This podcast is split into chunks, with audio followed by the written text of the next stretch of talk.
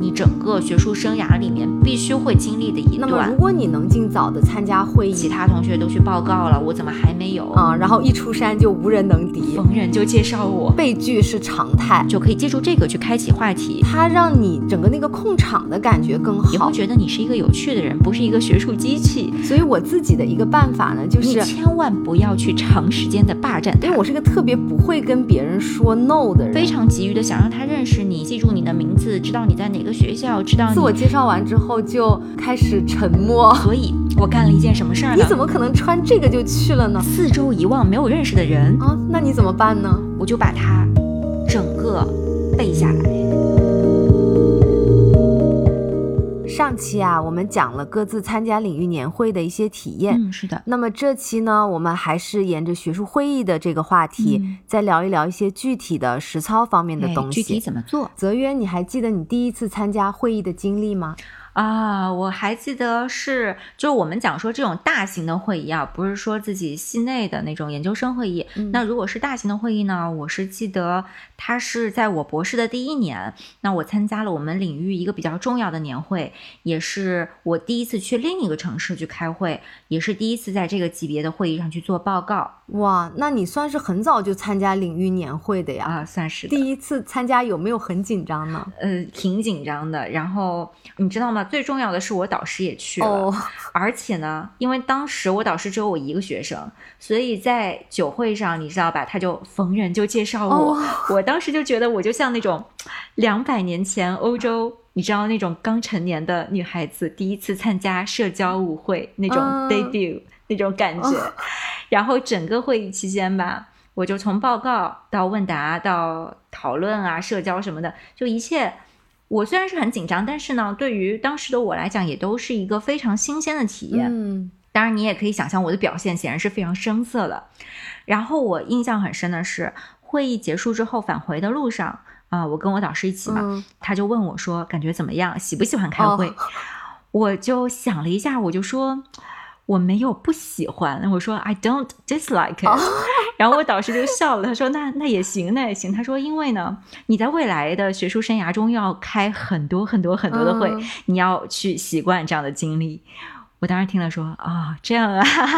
然后我几年以后才真正体会到说、哦，原来开会还真的就是学术圈工作和生活的一部分。嗯，是的，这一点我现在也是感触很深。它其实跟我们嗯、呃看书、做阅读、做研究、出版是一样的，就都是学术工作必不可少的一个环节。嗯。嗯，但是其实很长一段时间，我觉得我对于开学术会议一直有一个误解，那就是好像做学术研究呢，就是躲进小楼成一统，管他春夏与秋冬，就自己嗯。好像可以躲进深山老林，埋头修炼绝世武功啊、然后一出山就无人能敌，就感觉完全不需要跟别人进行呃过多的交流，也是可以做研究的。好像就是在象牙塔里的那种，嗯没错对，但其实就完全不是这样，对。所以我们刚才讲说，参加会议是一个，它在你整个工作中是占比很大的一块儿。那呃，我们作为研究生的话，其实它也是研究生训练的一部分。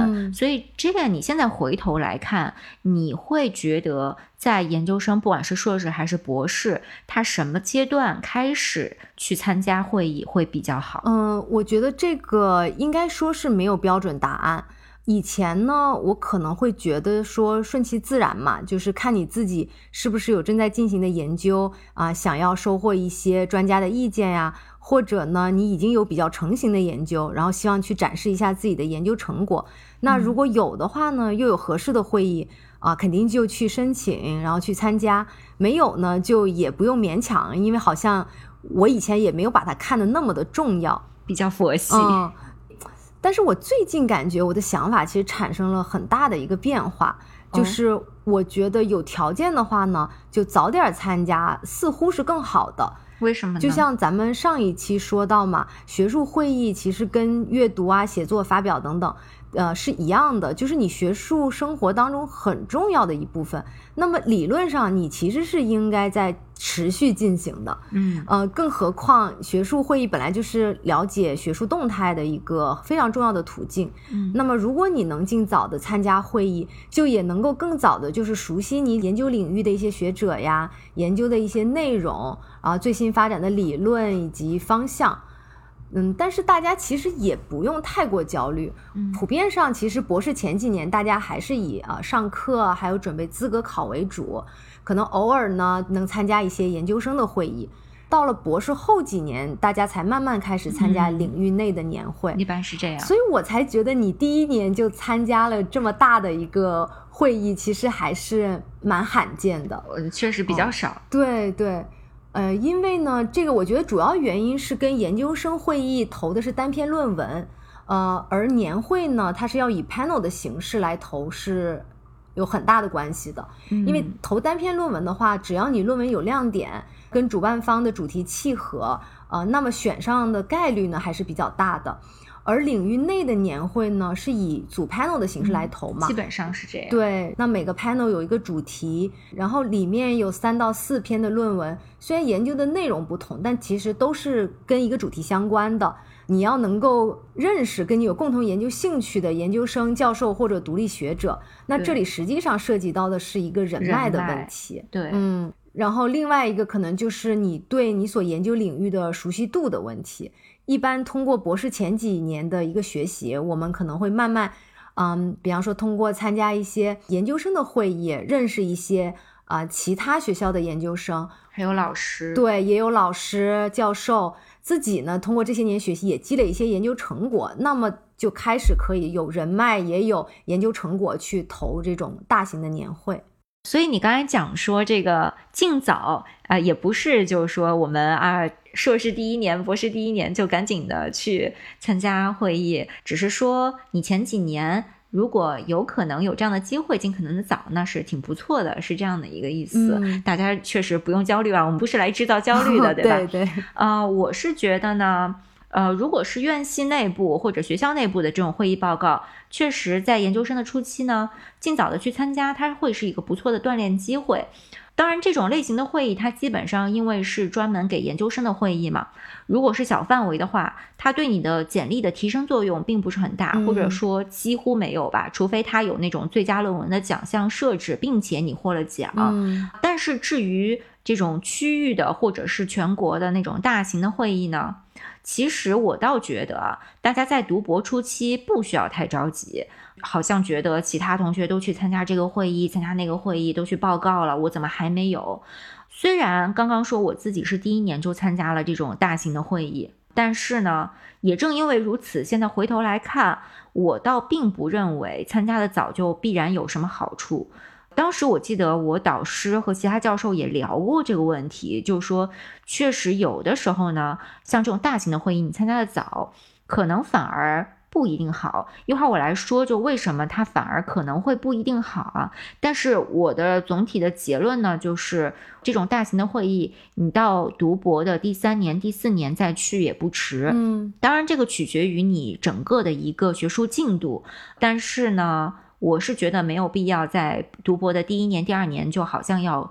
赶着去参加这种会议，因为呢，在读博初期，你的研究方向可能还很模糊。那如果你去勉强的做一个报告，可能就是基于你的某一个课程论文或者一个小的 project，它最后未必会开花结果的。就是说呢，它最后不一定会成为你博士论文里的一章，也不一定能变成期刊文章发表。但是我们上期也说了，准备一个会议报告是非常花时间的，而且呢，因为你早期的研究和各方面的综合能力都还不够成熟，所以如果这整个体验让你感觉很吃力，自己呢好像觉得表现也不太好，那反而可能影响到自己的一个信心。而且呢，在跟其他的教授学者交流的过程中，也比较难给他们留下印象。我记得当时我们有的教授就说，呃，有一些研究生他明显是参加的过早了，他的表现不是说不理想啊，是他的表现相当不好。那这种反而会给教授留下一个负面的印象。当然，这种事情比较极端啊，就是。会比较少见，但是也从另一个方面来说，就是如果你没有准备好的话呢，是不用太赶着的，可能有的时候效果会适得其反。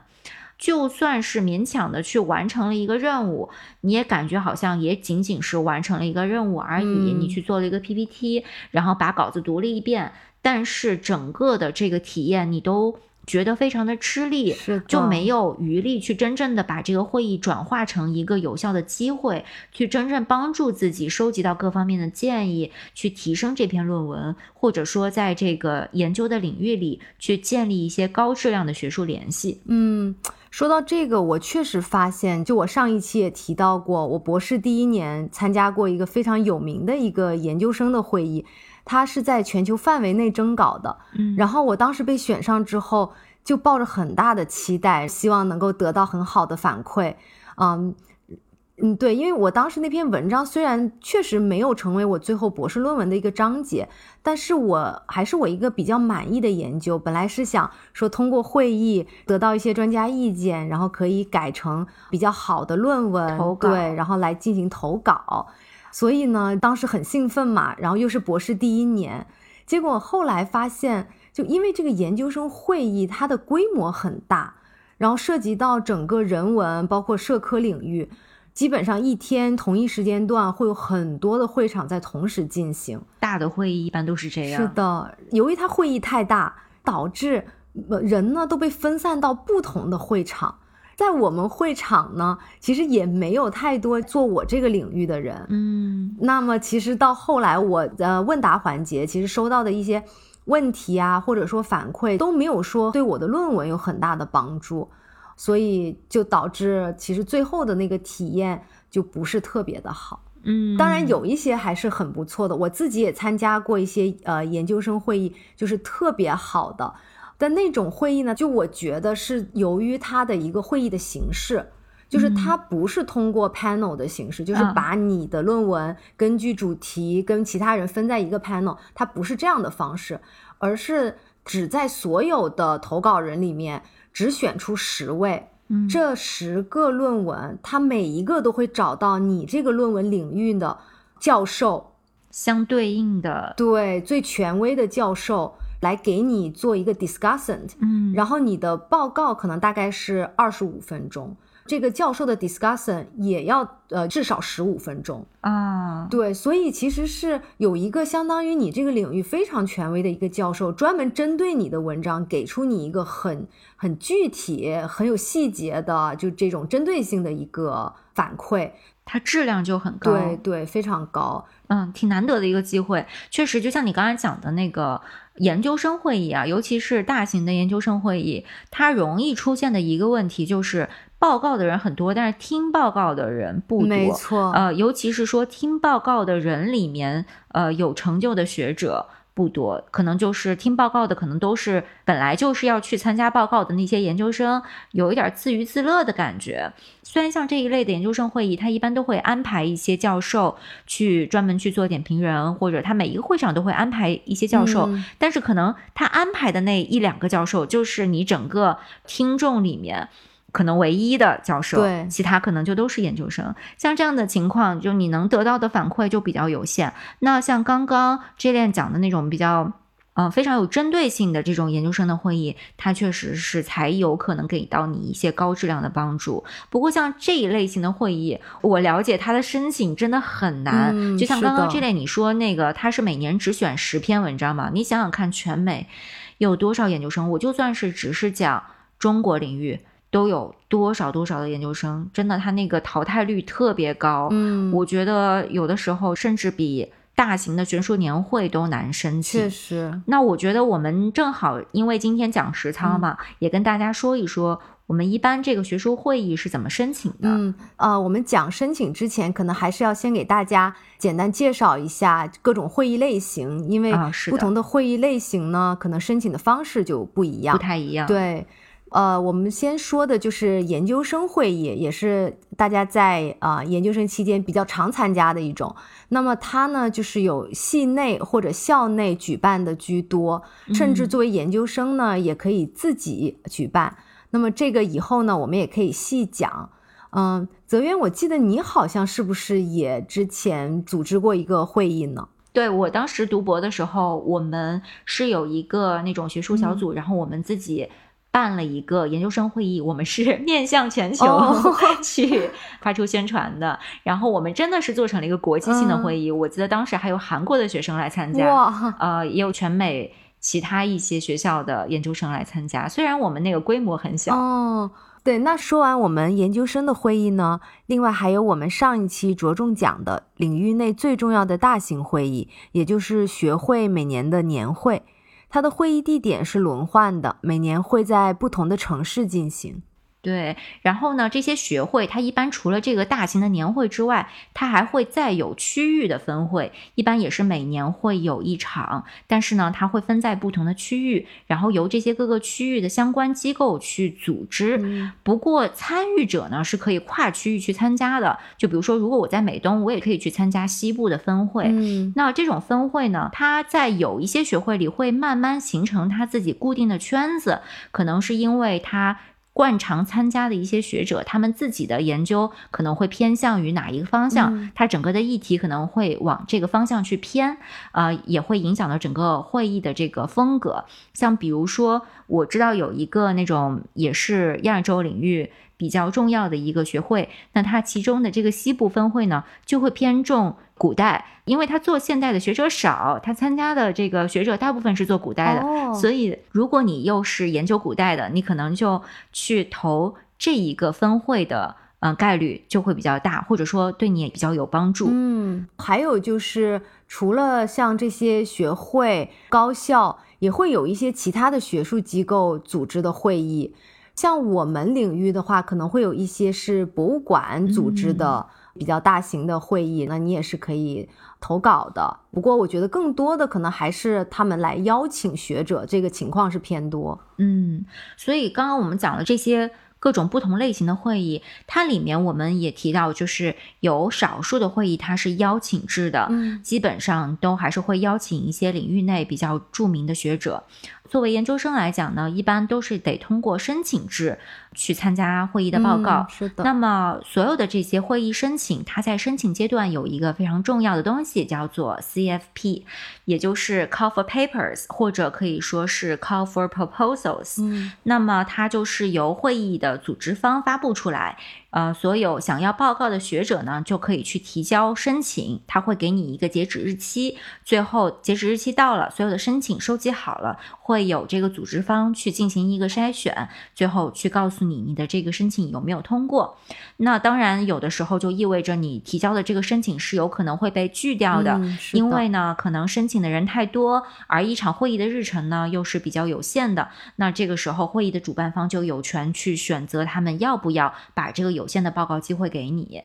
哎，嗯，这里你一般会去哪里看这些 CFP 的信息呢？嗯，我其实，在博士头几年，因为可能对于参加会议的这个意识也没有那么强烈，也就不知道说去哪里看。主要呢是通过，比如说像导师，他会知道我的研究兴趣，那么他看到一些，嗯，可能是我的研究会相关的一些会议主题，他就会给我。发邮件就说，哎，你看你要不要去申请一下这个？到了博士后几年，因为参加会议的这个意识变得越来越强嘛，可能自己就会去一些呃网站上去找。我最常用的主要就是一个叫做 HNet 的网站，有点像北美人文学科论坛这样子的。然后上面会发布各种跟人文学科研究相关的一些信息，包括工作招聘呐、会议的这个信息等等，其他各种各样的信息都有。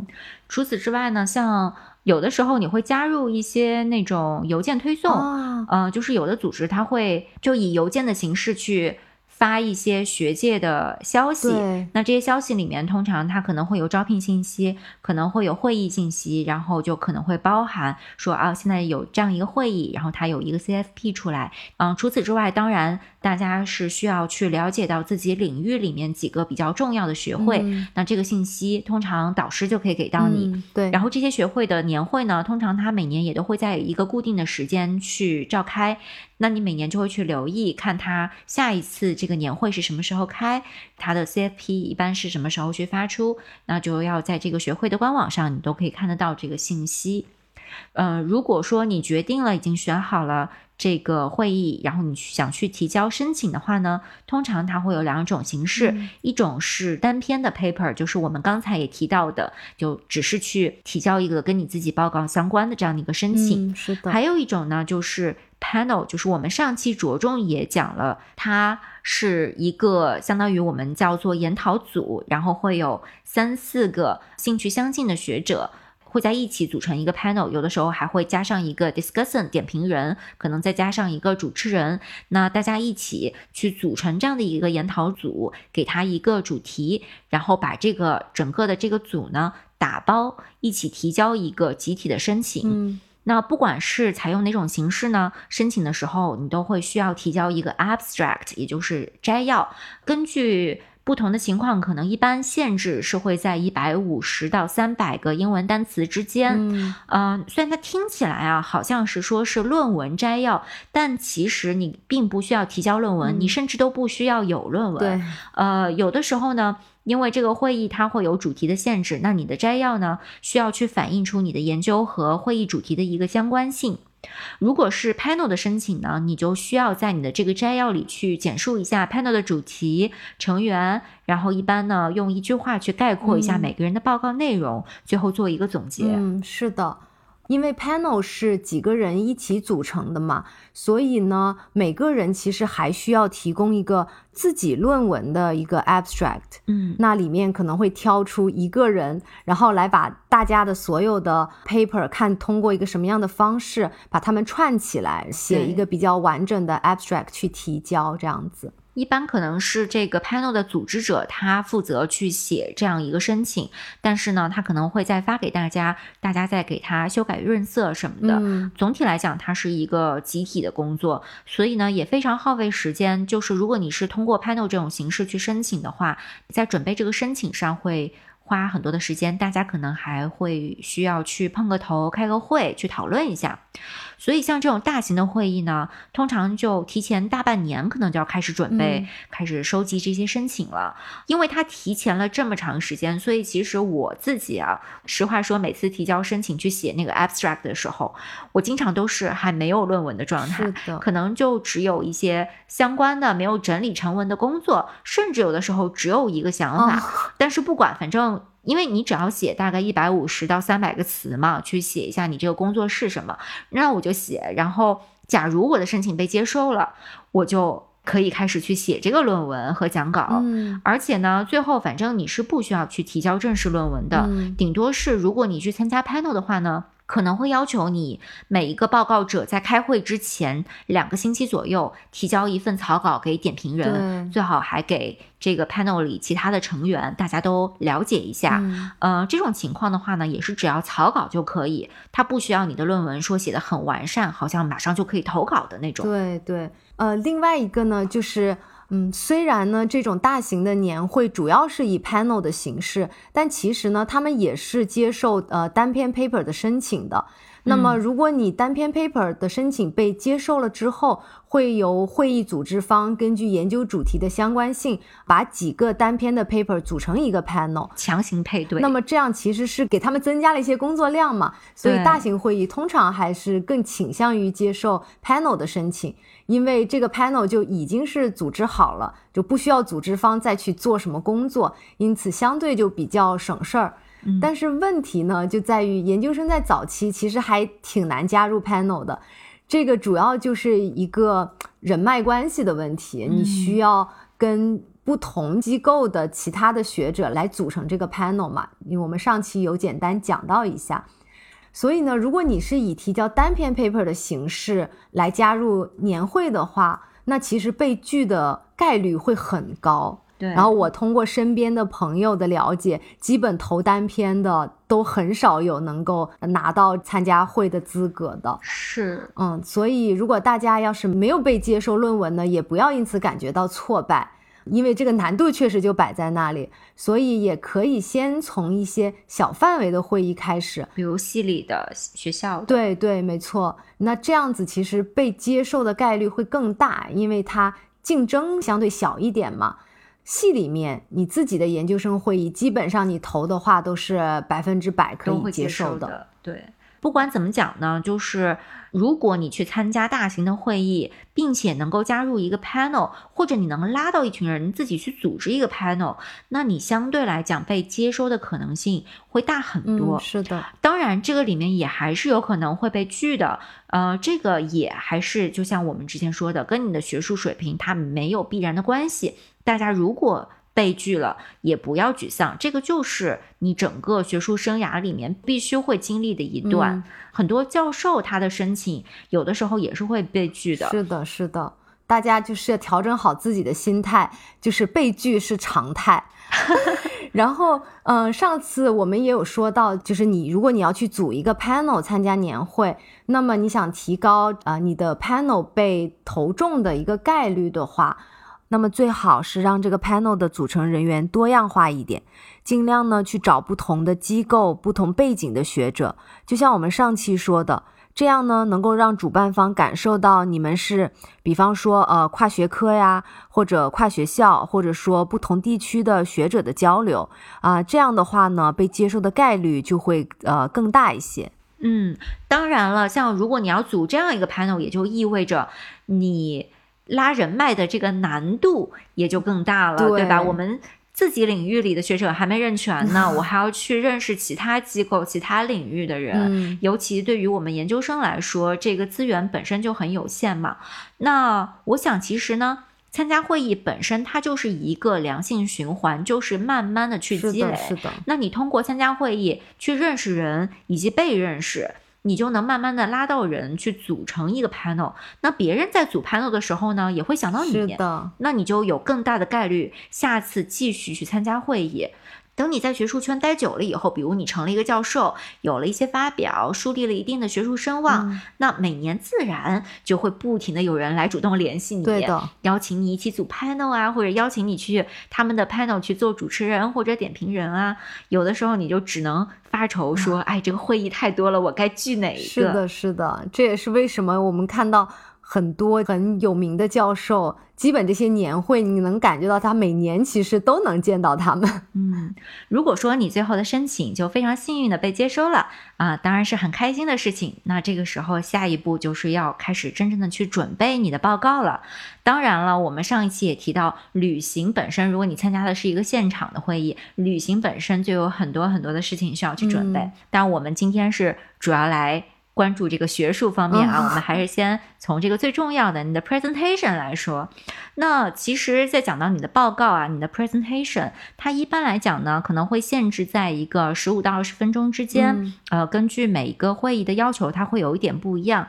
那在这个有限的时间里，你去做一个报告，去简述你的研究，它其实是会有不同的形式的，而且每一个学者他的风格也会不太一样。是的，嗯，可能有的人会习惯读稿子，有的人会习惯。脱稿，有的人他会用 PPT，有的人不用 PPT。对于初期参加呃会议的研究生来说，有一个问题是比较重要的，就是你得找到适合你的报告的形式。肯定初期你会有一些模仿嘛，但是你在这个过程中肯定会去慢慢的去找到什么样的报告是我自己感觉最舒服，或者我自己觉得最有效，然后听众的。感觉也会最好的这样的一个形式，这点你觉得呢？嗯，这个我感觉就是领域之间的差异其实还是蛮大的。当然，就像你说的，每个人要找到自己的风格，这个是最重要的。那我自己的观察呢，就是说从领域上来讲，我看到是商学院的报告，他们基本上都是脱稿。在人文学科呢，我参加这些会议的观察就是读稿还是一个更为。主流更为常见的一个方式是，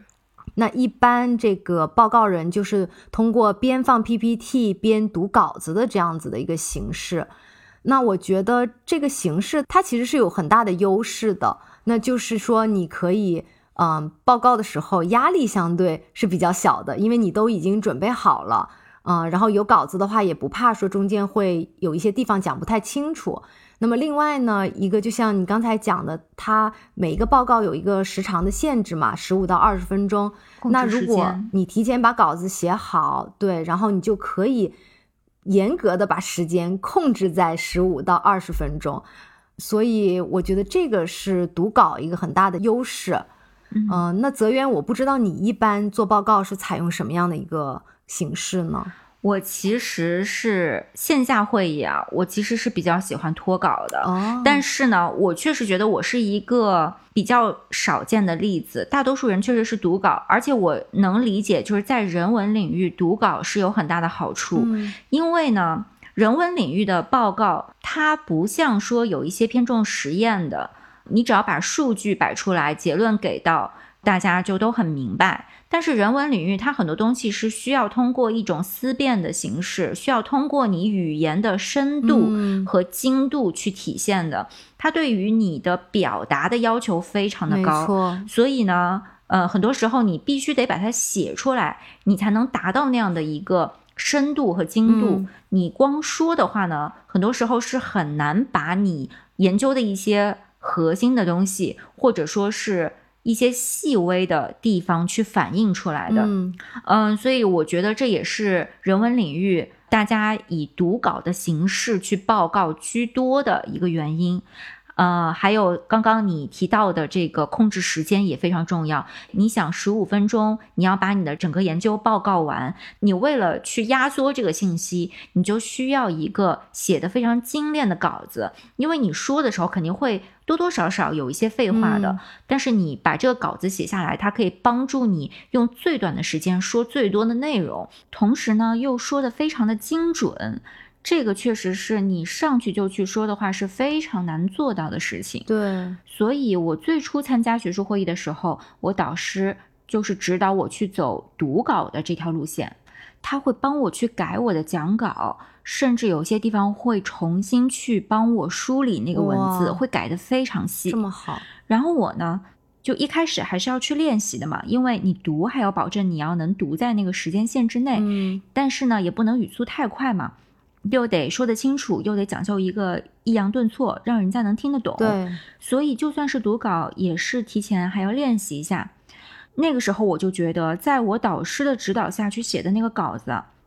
它太文绉绉了，嗯太书面化了。我自己读起来感觉并不是很好，而且尤其呢，像初期去参加会议，不免是会有一些紧张的。嗯那我这边手里得拿着稿子，另一边又要去翻 PPT，然后呢，这个 PPT 的节奏跟我说的这个内容还得卡上。有的时候我会在那个稿子上标出来说，我这个时候应该按一下 PPT，、嗯否则可能就光顾着读了，可能就会忘记翻。嗯，对，或者有的时候呢，看一下 PPT，然后再回过头来又找不到那个稿子到底在哪一行了，我刚刚读到哪一行了。嗯而且呢，我得是一只手拿着 PPT 那个控制器，另一只手又拿着我的稿子，而且一般这种稿子都得有好几页嘛，还得翻页。总之就是我自己并不是很享受这样一个读稿的过程。但是因为我之前说我第一次参加会议的时候，我导师是在现场的，那他又费了这么多的时间去帮我改稿子嘛，哦所以我也就非常的乖，就按照他的指导去读完了我整个的报告。那后来我去参加会议，我导师不在现场，我就想说，诶，我这次可不可以按照我自己的方式，呃，去想一想怎么样更加适合我自己？所以我干了一件什么事儿呢？我就把那个稿子按照我自己的说话风格重写了一遍，就是我把这个稿子写的非常的口语化，哦，明白，这个跟我导师给我指导的风格是非常不一样的。嗯它和我们写论文的风格也很不一样，因为你说话嘛，和你去写东西那个文字风格肯定是不同的。嗯对，但是呢，因为我追求那个口语化，所以肯定也是还是会牺牲掉一些内容。首先是你口语化的稿子，它的信息量没有那么的密集，所以在同样的时间里，我讲的内容可能就不如说读一份书面的稿子的内容来得多。但是我觉得没有关系，因为我感觉重要的不是我讲多少，而是听众能吸收多少。嗯另外一个就是，像书面的文章在表达上有一些更深刻的或者曲折的、复杂的那种地方，我就要舍弃。但是我认为这部分的表达虽然书面语可以做得很好，但是它是用来阅读的，它不是用来听的。因为从听感的体验上，你很难就那种文字，你很难听一遍就完全明白的。嗯，但是现场听的时候呢，它有一个好处，就是人的理解其实还是会借助很多文字之外的渠道，比如说情绪啊、画面、肢体语言等等。是的，那我就会更多的利用这些部分，这样哪怕我的语言本身它并没有特别的精致和准确，观众可能也还是能够一下子理解到。嗯就像我们日常谈话，有时候也可能是用一些比较模糊的语言，但仍然能够去交流一些很深刻、很微妙的内容的。关键是看你怎么去做。所以呢，我把这个稿子写得很口语化嘛，那下一步怎么办呢？我就把它整个背下来。哦哇，对我，我把它从头到尾背下来，然后背到什么程度呢？背到那种我可以把这个稿子说出来，哦就是熟练到你不觉得我在背。我经常做完报告，就会有人问我，你是之前准备了稿子，还是没有写稿子？嗯那这个其实是我最喜欢的一种报告形式，就好像我去讲课一样，我就有一个 PPT，然后我就跟大家可以有很多的互动，因为你这个时候眼睛不需要一直盯着稿子，你可以跟观众有眼神交流，你可以在整个会场里面走动，可以去指你的 PPT。然后你可以再用一种很口语的方式去说出你的研究，这个是让我觉得非常舒服的地方。嗯就这样的话，整个体验我是很享受的。我明白，当然，它有一个非常非常大的坏处，就是很花时间。哦你可以想到吧？可以可以，嗯，像经常我现在回想起来，我开会的经历就是我在背稿子，我就在飞机上也背，然后到了酒店晚上再背，第二天，比如我第二天早上的报告，我第二天早上起来再背一遍，等等，就是不停的背好在呢，我自认为我还是一个记忆力不错的人，所以这种形式确实它是适合我的。嗯呃，虽然我是需要付出一些额外的时间，但是那个时间我还是可以接受的，而且这个效果会是好的。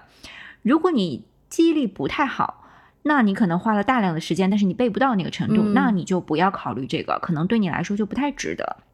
如果我的时间比较紧，或者我是线上的会议，因为线上的会议它相对来讲跟观众的互动太少，对吧？对你人也不可能走动，你也不可能有太多跟观众的眼神交流或者是肢体的那种语言，嗯那也就没有必要，这个优势也就不太明显。所以像这种情况下呢，我是会去读稿子的，但是呢，我还是会把这个稿子写得非常的口语化，嗯这样我就觉得我读出来呢，也好像是在说一样，我自己就会比较喜欢这样子的一个状态。嗯，完全明白。其实虽然我自己是采用这种读稿的方式比较多，但是我自己其实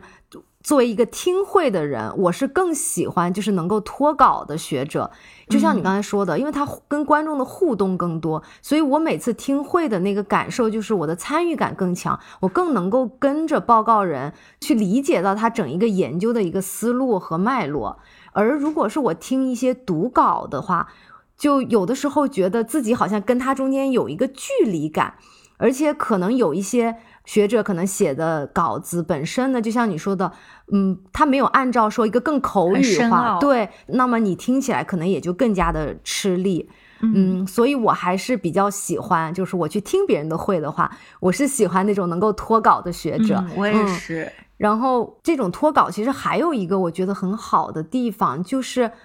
它让你整个那个控场的感觉更好。然后你在上面，就像你刚才讲的，你可以不用受限制于，就是你要摁 PPT，然后要拿这个稿子这边要看，然后你也要对 PPT，要对稿子，就它让你显得好像有点局促。不过我觉得大家也不用太焦虑，就好像说啊一定要脱稿。嗯、我觉得泽源讲的特别对的一点就是。每个人其实还是要找到你自己觉得更舒服的方式，因为每个人他的风格其实是不一样的。就你自己熟悉的感觉到舒服，你你最佳的表现方式其实是不一样的。嗯嗯，还是要慢慢摸索出一套，就是真正让你自己感觉到你能够在会场上，呃，表现最好，让你感觉到自信，然后舒服的一个方式。嗯，说到这个风格啊，还有一件事情也是挺有个人风格差异的，就是着装。哦，这个有意思。呃，上一期 Jillian 跟大家说，说我开线上会议穿的是睡裤 不小心暴露了你。然后居然给他说中了。不过我上半身还是很正式的，这个我相信。当然，线下会议呢，咱们怎么穿，这也是一个问题。嗯我觉得是大家虽然都有一个共识，好像我们应该穿正式一点，但是你实际看到的情况又好像并不是这样，所以有的时候会让人觉得有点困惑。嗯，是的。呃，因为我们一般这个会议上不会像是一些比较正式的酒会，可能会写整个 dress code 是什么，就是着装要求。那我觉得，尤其是对于研究生来讲，并没有太多参加会议经验，自己可能也是很困惑，就是我到底要怎么穿？我我印象特别深刻，我第一次参加一个研究生会议，就博一的时候，我完全不知道要穿什么。然后当时只是把自己平时比较常穿的，然后又觉得稍微好看一点的衣服就带着了。嗯，结果呢，在开会的前一天，我正好是就临时寄住在一个朋友家嘛，他当时就问我说：“哎，你明天穿什么？”我就给他拿了就是我自己平常穿的衣服，他大为吃惊，就说：“你怎么可能穿这个就去了呢？”就觉得太不正式了。然后他就借了一件他的一个呃，就是羊毛开衫给我。然后我自己带了一件衬衣嘛，所以这样子的一个搭配呢，相对来讲就是比我之前的计划的那个穿着就已经要正式很多了。这点我跟你很相似。嗯我记得我第一次参加那个比较大一点的学术会议的前一天，我导师突然跟我说说啊，你到时候要穿正装啊，我就啊。啊，好的。然后，但是我你知道，我当时根本就像你一样，嗯根本就没有西装，我买都没有时间买。啊，那你怎么办呢？然后我当时就有点慌乱，嗯我就找了我自己看起来好像最正式的衣服去了，当然也没有怎么样嗯了。但是我那个时候自己感觉就有点不好，我就觉得是不是我穿的不太好，就是不嗯太正式。那我当时记得在会场看到的呢，确实大多数人穿的都是正装的，呃，所以呢，我下一次会议之前，我就专门去买了一套那种呃套装，就是外面是一个西装夹克，然后有衬衫，然后是一个我记得是一个西装的半裙这样的一套。然后我下一次开会的时候就穿了这一身，我导师就很开心，说啊，你今天这个衣服很好看。啊但是实话说呢，我当时穿那一套去参加会议的时候，我自己并不是很开心，我没有像我之前想象的那样好。我下一次要穿一套正装，我就会觉得更好。但是真正我穿了一套正装过去之后，我的感受其实反而并没有那么好。我自己觉得是因为我并不享受我穿那一套衣服的状态。哦，可能因为不太习惯吧，所以我后来呢就又改变了我的策略。所以我，我觉得这件事情穿衣服它确实是一个个人风格问题。而且我的观察就是在会议上，虽然大家好像乍一看都是穿的正装比较多，但是细微上也是有差别的。是的，一个差别呢是男女的一个差别。呃，普遍来讲，男生他的选择余地确实很少，他基本上就是穿一个正常的西装。但是你会发现，有的人打领带，有的人不打领带，嗯甚至有的人不穿西装外套，他就穿一个衬衫。然后女性呢，就更五花八门了，有那种穿整个一套套装的，嗯一看就非常正式；还有呢，就是穿那种看起来半休闲半正式的，嗯他可能比如穿一个连衣裙，稍微好看一点的连衣裙，或者他可能穿一个半裙或者西裤加一个衬衫。还有就是研究生和教授的区别。哦那相对来讲呢，教授会穿的更正式一点，尤其是男性教授，基本上都是整套西装加领带。嗯呃，当然也没有说过于正式啊。呃，研究生的话呢，相对来讲可能会偏休闲一点。但整体上，我得出的一个结论就是，首先你有一些衣服肯定是需要避免的，像短裤、牛仔裤、T 恤或者运动卫衣，还有你的鞋子就不要穿运动鞋或者露趾的那种。嗯是的，那在这个基础上呢，我觉得它最后的核心在于你自己穿这套衣服是不是觉得舒服，是不是觉得自信。那我觉得这个是最重要的一点。所以，如果你穿一套正装可以让你更有自信，嗯那你就去穿一套正装。如果你像我这样不是特别习惯穿正装的话呢，你也不要勉强。像我自己平时比较喜欢的，我可能就穿一个嗯长一点的半裙加一个衬衫，嗯嗯，这个是我平时也会穿的衣服，看起来呢也相对比较得体一点。可能我顶多会加一个首饰或者丝巾。嗯如果你有那种对自己的身材某些方面不自信，嗯那你就要规避它，你不要勉强自己。或者比如说，有的女生她平时就爱穿裤子，那你就继续穿裤子，就不要非得穿裙子，对，不要让这套衣服去分散你的注意力。嗯，是的，我觉得真的是你只要是半正式往上走，都是没问题的。就真的是要避开那些就太过休闲的服装，其他的话就以自己舒服为主就好了。嗯，那除了报告之外呢？上一期我们也说到，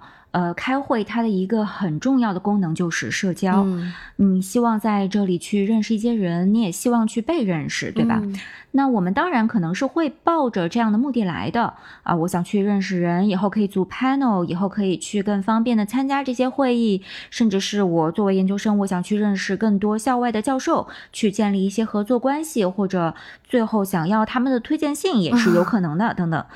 但问题在于，我怎么样通过这些社交场合去达到我的目的？嗯是的，那么不同环境它有不同的文化，你得去了解和顺应它嘛。嗯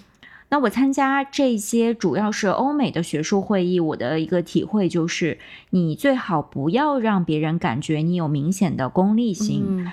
它这个文化总体上还是崇尚学术、个人魅力和那种比较友善的品质。甚至比如说，有时候，假如你一上来就想跟人家攀一个什么校友关系，啊或者什么师承渊源，人家说不定反而对你第一印象就不太好，或者你一上来就把人家教授炫耀一通，说啊，你这个报告非常精彩，您的书写的太好了，给我很大的启发。但是你炫耀完了之后，其实也很空泛，没有什么实质的内容，那这个也不太好。嗯你需要的是，首先让对方觉得你是一个不错的人，嗯然后他再慢慢发现，哎，我们还是校友呢。那这个时候他才能加分。所以我认为，其实能不能达到目的的一个很重要的因素，就是你是不是把这个目的暂时放下了。听起来有一点矛盾啊，但是我们讲生活中其实真正有意义。高质量的社交是我一开始并不抱有什么目的，我就是单纯的对这个人感兴趣，嗯这样慢慢把这个关系建立起来的。然后我才发现，哦，原来我们还可以在一起做这样的那样的事情。嗯，确实是这样子。我们一开始其实还是要以比较真诚的心态，就是通过我们做报告、做研究，然后呢，让对方可能会发现，哎，我们有一些共同的一些兴趣，然后开始对我们的研究或者对我们这个人感兴趣。这样子，我们来建立一个这样的关系，然后慢慢才看我们可不可以接下来做更多的事情。嗯，甚至有的时候就是单纯交一个朋友，嗯因为你根本就不知道你跟这个人成为朋友之后会发生什么。有的东西是你根本就没有想到，它就自然而然的发生了。嗯、可能会给你一些意外的惊喜，也不一定。是的，那我们提到的这个社交呢，上一期也说到，在一场会议，尤其是这种大型的会议里，它是会有各种不同的场合的。嗯比如说，你去参加一个 panel，那在这个报告会场开始之前，你可能会有一些时间，大家还在等这个报告的开始，可以聊聊天，嗯或者说在这个过程中有一些问答的互动，呃，包括结束之后可能会有一个 coffee break，或者是我们国内的会议一般叫茶歇嘛。嗯给大家喝一杯咖啡，休整一下，过个十五二十分钟再去参加下一场会议。这个过程也是一个很重要的让大家去聊天的机会。嗯、我们之前还提到这些大型的会议，它晚上会有一些酒会啊、宴会啊等等，还有一些晚上它可能不做安排，就可以方便大家去自由的安排时间，可能会去在这个城市里逛一逛，呃，去跟熟人一起吃个饭等等。那这些都是。各种各样的社交场合，那我们去利用它的方式也是不太一样的。这里面也会根据不同的社交场合，会有一些小技巧给大家。嗯，是的。那我们可以先讲一下，就是嗯，报告过程中，比如说问答环节，嗯如果你对某个学者的研究特别感兴趣，那么你完全可以通过提问题的方式来跟他进一步的交流。是的，但是在这个过程中呢，我觉得也有一点是需要注意的，嗯就是你可能在这个 Q&A 的环节，你想去问一个问题，然后你可能非常急于去跟这个报告的学者建立关系，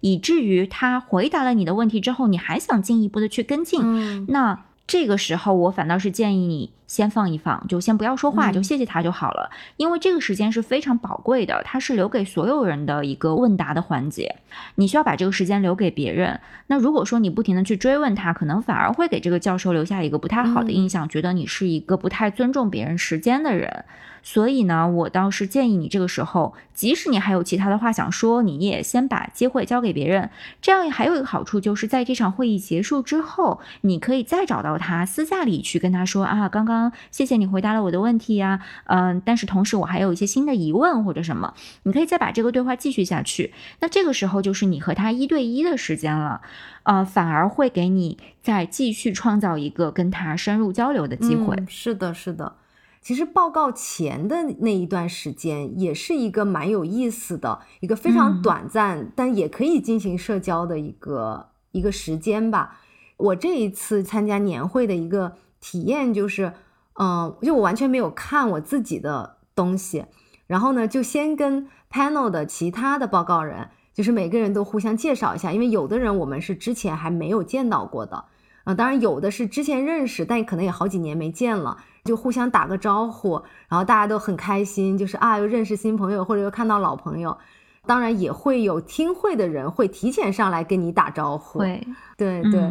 或者说呢，就是如果你进了一个 panel，你在这个会场里周围一看，发现没有认识的人，这个时候也不用觉得好像啊自己很孤单，就坐在一个角落里静静的等他开场。你其实完全可以把这段时间变成一个。热身的环节，嗯，呃，尤其是对于不太习惯在这个场合去进行社交的同学来说，你可以找到，比如说坐在你附近一个啊，看起来啊，好像也是个研究生模样的这样一个人，去跟他进行一个简单的对话。你可以就主动就说，哎，你好，我叫某某某，因为大家都是来听同一场报告的，肯定兴趣上是会有重合的。是的。那对方如果又是研究生的话，可能他也正好很期待你去主动跟他谈话，嗯，所以他也很。很愿意去认识你，去跟你做一个自我介绍，呃，那这样的一个开场呢，它是代价比较小的，我可以说比较随意一些，然后你也没有什么可失去的，也正好呢，可以给你热身，可以给你锻炼一下。如果你自己本身是一个比较内向的人，不太习惯去主动跟别人搭话的话，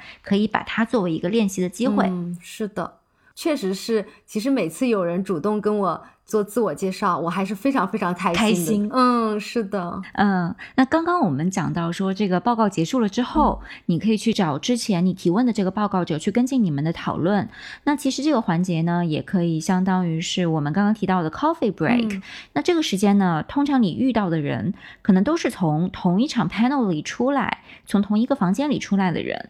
那你周围的话，可能会是跟你兴趣相近的一些学者。那我想这个时候可能比较推荐大家去正好聊一聊，刚刚在报告的过程中啊，有什么想法，都可以去跟周围的人进行一些交流。嗯，最好的方式，我觉得当然就是去找到刚刚的报告者，去主动跟他说啊。我刚刚听了你的报告，我非常喜欢，其中什么地方我很有启发，因为这个时候就可以引出来说，因为我是做什么什么研究的啊，这个时候对方就会说，哎，那我很有兴趣，那你们的这个讨论就可以开始了。嗯，是的，而且我自己也发现，就有的时候 coffee break 的时候，报告者会有很多人想上去问他问题，就大家都在等待的时候，其实也是一个很好的。交流机会，就有一个人抛出一个问题，其实旁边的人也可能对同样的问题感兴趣，然后大家最后就进入到一个群聊的一个氛围中。嗯，我觉得这个也是一个就蛮有意思的。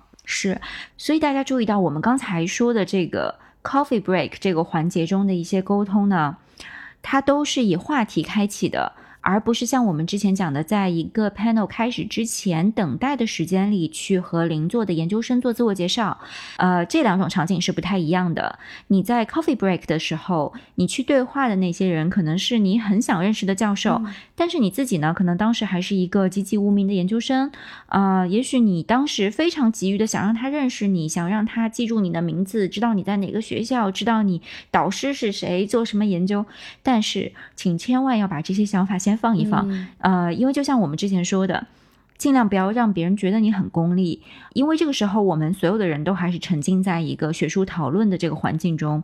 所以最好的方式可能是你先去参与到这个讨论里，你提出一些高质量的问题或者想法，然后人家才会对你这个人开始产生兴趣。啊，这个时候你再去说啊，我之所以特别感兴趣这个话题，是因为我做什么研究，这样你就可以顺理成章的引入你自己关心的领域。嗯。然后这个时候，可能对方就会主动问你，哎，你叫什么名字？或者你就可以顺带说一句啊，啊，by the way，啊，我叫某某某，我在哪个学校读博等等，就可以这样顺带提一句，也不要指望别人记住你，因为实话说，那么多研究生，人家真的没有必要非得记住你，对吧？所以，我们只要把这个谈话跟进下去，哪怕人家在这一场会议里没有记住你，但是可能下一次会议的时候，你们再一聊，哎，人家就想起来了，就有印象了。因为所有的这些联系，它都不是一蹴而就的，都可能是要一步一步去慢慢积累起来的。是的，是的。呃，还有一个需要注意的呢，就是时间，因为毕竟这个 coffee break 它可能只有二十分钟左右。大家还要去赶下一场的 panel，去要去另一个地方，人们接下来是有计划的，所以你哪怕跟一个教授聊得再好。你千万不要去长时间的霸占他，啊，就这个时候，我倒觉得，与其你等他说啊，不好意思，我必须得走了，你还不如说先结束对话。你跟他说啊，我跟你聊得很开心，我特别想继续聊下去，但是我接下来还想去参加一个我特别感兴趣的 panel，所以我得先走了。啊，希望以后我们还有机会可以再遇见。这个时候，你同时也。给对方留下一个比较好的印象，就是，哎，你参加这个会议是一个非常积极的状态，嗯同时呢，你的表达又很礼貌，或者你也可以问说，哎，您是不是啊还要赶下一场 panel 啊？我不想耽误您的时间啊，那这也是一个很礼貌的终止对话的方式。嗯，是的，因为我是个特别不会跟别人说 no 的人，就哪怕我接下来真的有非常要紧的事情，我都总觉得说打断别人其实就挺不礼貌的。嗯，所以我觉得你的策略其实是蛮好的。我之前还有一个情况就是说，哦，我马上下午就有自己的报告，所以我现在需要去准备一下。这个时候还有一个好处就是，你顺便就可以邀请他来。呃，听你的 panel 啊，对的，正好给自己的 panel 等于做了个广告呢，做一个宣传。嗯，对，是，对，这个真的是一个，也是一个很好的建议。嗯，那除了刚刚说到的这个 coffee break 之外呢，其他还有像这种晚上经常会有的酒会啊，或者叫 reception，通常它是一个比较自由松散的状态，就是它会放一些呃酒水饮料，再放一些小吃，可能在这个大厅的一个角落，然后剩下呢。可能会放一些大家可以站着的那种高桌子，然后它整个的场景呢，就是鼓励所有的参与者去走动、去对话的。有的时候你可能嗯，就是手里拿着一杯饮料，然后去跟别人说话，就站在那里，呃，或者你可能拿了一盘小吃，把这个盘子放在桌子上，但是可能还是得站着，这样的一种场景。那这个酒会呢，它的时间可能会延续的很长，但是不是所有人都会全程在那里。可能这个时候有人进，那个时候有人出，这样一个比较自由的、流动性比较强的一个场合。是的。那像这样的一个场合呢，可能第一次参加的同学会遇到一个问题，就是你走进这个酒会之后茫然无措，因为你四周一望没有认识的人，你也不知道他们是谁，也不知道他们做的是什么领域。虽然每个人都带着这个名牌，但是你也没有办法凑近了去看。那这个时候呢，我自己有一个小技巧，就是你首先要确保自己拿到一杯饮料，呃，白水也可以，这样你就相当于是先有了一个道具，就好像融入其中了。然后在这个拿食物的区域呢，找到一个。也是独自在那里取餐的人，然后你就可以问他说：“哎，你这个拿的是什么？看起来很好吃的样子。”或者你如果喜欢喝酒的话，你聊酒也可以，就是诸如此类的场景，呃，用手上的食物去开启一个话题。这个时候人家肯定是会回答你，而且你的这个开场呢，就是一个非常随意的状态，双方都觉得没有什么负担，就先去聊食物嘛，然后聊着聊着说啊。，by the way，我叫某某某。然后这个时候你可以给他看一下你的名牌，那别人也会做一个自我介绍，你就知道啊，原来他是做这个领域的。那如果你正好感兴趣，你们就可以开始聊学术了，对吧？呃，如果你们的领域不太相关，也可以正好利用这个机会呢，练习一下，看看你能不能把你的研究的课题和价值去跟一个外行用最简单的方式讲清楚，这也是一个很重要的技能。其实，对的。呃，如果你希望还是用这个宝贵的时间去认识更多跟你领域相关的人，那这个时候你也可以非常自然的说啊啊，跟你聊天很开心，但是我现在要去跟另一个人打招呼了，那大家也都会非常理解，所以也就很自然、很轻松的可以结束这个对话。呃，还有一个我觉得比较推荐的话题，就是可以聊一聊你们开会的城市，呃，因为。我觉得像在这种酒会或者晚宴的这个场合，大家毕竟都开了一整天的会下来了，如果你这个时候再去聊一些。非常学术性非常强的话题，大家不免都会有一点疲惫。但是这个时候，你借着食物，呃，和这种比较轻松的氛围，你去聊一些生活性的、休闲的话题呢，大家可能反而会觉得很希望把这个对话进行下去，也会觉得你是一个有趣的人，不是一个学术机器。嗯，那我经常会问的一个问题就是，哎，比如说这个会议是在波士顿开，我可能就会问他说：“你以前来过波士顿吗？”那比如说，如果他不是第一次来，或者甚至他就是本地人，我可能就会问说：“哎，那有没有什么啊好吃的餐馆推荐啊？或者有什么一定要打卡的景点啊？啊，可以推荐的。”就可以借助这个去开启话题，因为每次会议都会是在不同的城市开，啊，通常来讲，因为大多数人都是在一个旅行的状态嘛，也都是刚刚来到这个城市，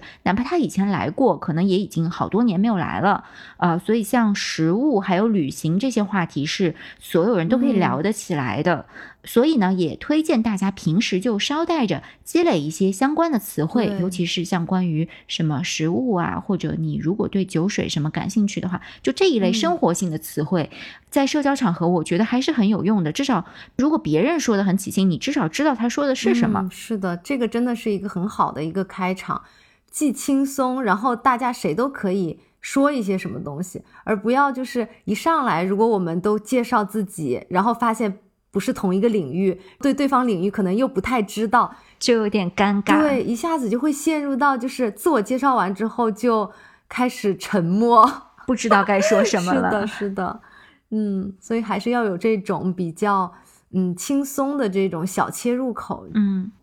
那刚刚我们虽然是提供了一些小技巧和我们自己个人的经验，但是我相信可能还是会有。一些觉得自己比较社恐的小伙伴就说啊，是啊，道理我都懂，但是我感觉这个话我就是说不出口，很难迈出第一步。是的，是的。那之前 Jillian 也说他自己就是社恐本 恐啊，那有没有什么克服社恐的诀窍告诉大家呢？嗯，这个我真的是感触太深了。就刚才我们上面提到的几种场景，呃，报告过程中呀，茶歇的时间，以及酒会宴会。其实这些场景对我来说，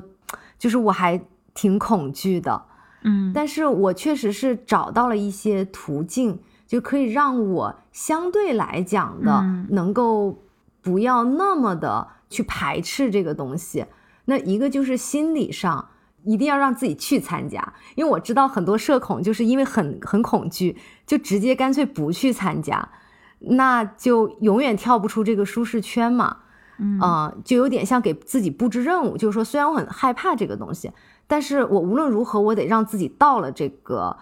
场合。嗯，那么当然肯定会很恐惧，尤其像你刚才讲的酒会的那个场景，就你可能一进去没有什么你认识的人，然后你又一个人都不知道从何开始。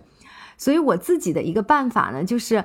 可能比如说我有认识的朋友一起去参加这个会，我可能会跟他相约。这个是一个帮助我降低一下那个恐惧感的一个方法，嗯，但是我觉得这种啊有一个需要注意的地方，就是你找的那个朋友他最好要是外向一点的，哎，啊，这样他可以带着你去认识更多的人。如果他和你一样社恐的话，最后的结果往往就是你们两个人一直聊，然后你们俩谁都没有跟别人聊。你说的太对了，没错，你这个说的太对了，因为。我觉得找朋友非常好的地方就是你，你可以可能没有那么害怕，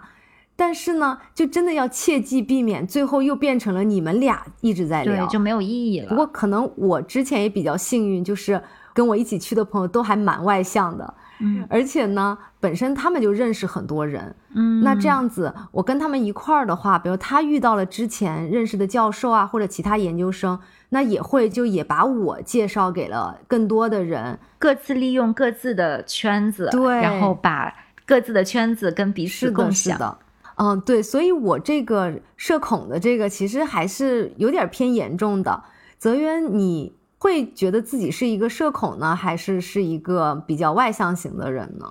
我觉得我算是偏内向的，应该周围的人都会说我是偏内向的，我自己也这么觉得。社恐呢，可能不太至于，但是我完全能够理解到社恐的症状，就是它或多或少在我身上是有发生的，但是我完全看不出来，是吗？伪装的比较好。你说我们两个内向的人来做播客干什么？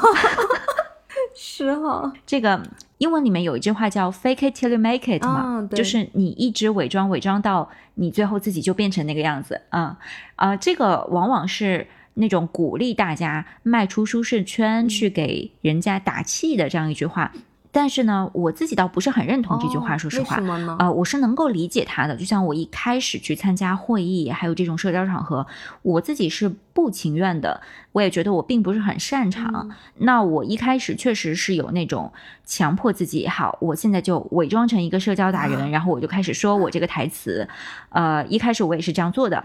但是呢，我觉得它归根结底在我身上不能奏效，原因就是你潜意识里知道你是在伪装，嗯，所以它很难改变你。呃，它可能在某一个时间可以帮你达成一个目标，但是它归根结底在你身上不一定会奏效。那我觉得最后还是要靠自己心态上的一个转变，因为我想，其实对于社恐来说，它的一个最大的障碍。应该是他注意力太多的集中在了他自己身上，不是说自恋，但是是那种会担心别人怎么看他，或者担心自己是不是表现不够好。但是真正有助于你社交的是反过来，就是你一定程度的忘记自己的存在，你把更多的注意力放到别人身上，因为你这个时候特别想了解别人是怎么想的，别人是啊怎么看这个问题的，别人是什么样的感受。哦，我们都有这样的体验嘛，就是你真正融入一段谈话的时候，你是。不会太在意去说，哎，我刚刚说的那句话是不是不够好？因为你的注意力已经不在这个上面了。我自己的一个经验就是，你可以先准备一个问题集，